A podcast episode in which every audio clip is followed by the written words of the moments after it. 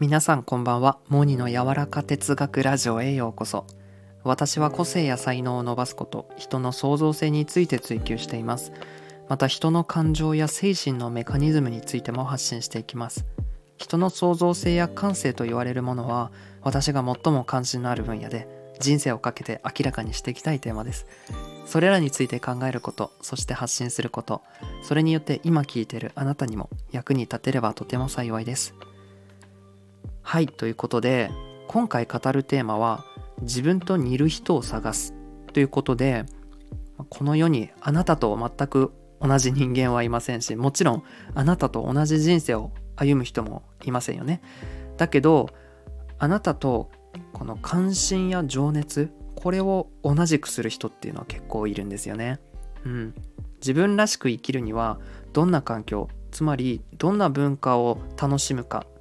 これを選ぶのがすごく大切で自分と似てる人、まあ、もっと言ったら自分と同じ同族ですよね。これを見つけられるかっていうことも非常に大切になってくるんですよ。で自分と似る人同族っていうのは何かというと自分の目的と同じ関心と情熱を持つ人々のグループのことです。でそのグループは大きい場合もあれば小さい場合もあって今の世の中こうしてソーシャルメディアを通してのバーチャルな付き合いの対象のこともあれば直に会う相手としても存在してます。で自分と似た人っていうのは実に多様で年齢も問いませんし異文化の人間かもしれません、まあ、要は同じ情熱を持っているかっていう点が同族になるかどうかの決め手になってるんですよ。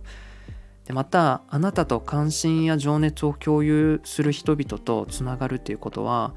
こうお互いに双方にとって大きな利益を生むんですよね。例えば肯定感とか導きを与えてくれたりとか。あとはやっぱインスピレーションですね。これを与えてくれるからなんですよ。でもしあなたがまだこの同族なるものを見つけていないのならインターネットを使うことをすごくおすすめします。やっぱインターネットは人類史上最も広範囲にカバーするダイナミックなこのコミュニケーションシステムであってあなたと関心を同じくする他者とつながるためにこれまでにない機会を提供してくれます。でインターネットはこの使い方を注意して創造的かつ効果的に使ったら想像もしていないようなあなたが出会いたいと思える人とつながるための大きな大いなるこういう助けになってくれます。やっぱ今の時代ですねコロナの影響で何でもオンライン化が進んできてると思うんですけど今後 5G とかも広がっていくことでさらにオンライン化が進んで全てがオンライン上で完結されるような未来も近いと思ってます。でコミュニティの形もさらなる